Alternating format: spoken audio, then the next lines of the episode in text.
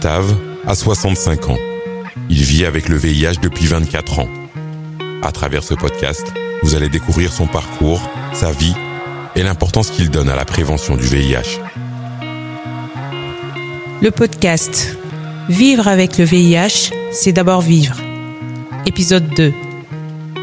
Avec Africa Radio, en partenariat avec Santé publique France. Le dépistage est important parce que jusqu'à présent, on se rend compte que euh, il y a encore de nouvelles contaminations. D'où viennent-elles?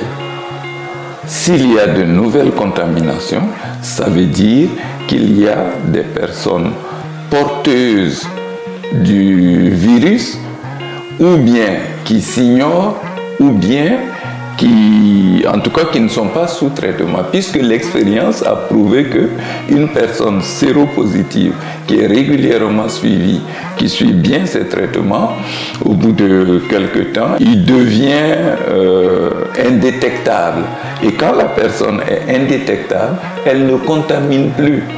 Les traitements que la personne prend protègent, la protègent et protègent aussi son partenaire ou sa partenaire. Du coup, s'il y a de nouvelles contaminations, ce n'est pas le fait des personnes qui se connaissent séropositives et qui sont suivies. J'ai été invité en Guyane par euh, un collectif là-bas qui s'appelle le Kikiwi. J'ai fait des visites à domicile à des personnes euh, séropositives euh, très atteintes. J'ai fait des groupes de parole, des activités qui rentrent dans le cadre de la sensibilisation, de la lutte contre le VIH et tout quoi. C'est important parce que si on peut aller vers un monde sans sida, ce serait l'idéal. Aujourd'hui, si on peut aider d'autres à éviter ça, ce serait bien.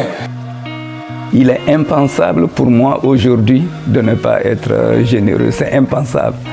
Je ne peux pas ne pas être militant associatif et donner de mon temps, donner de mon savoir.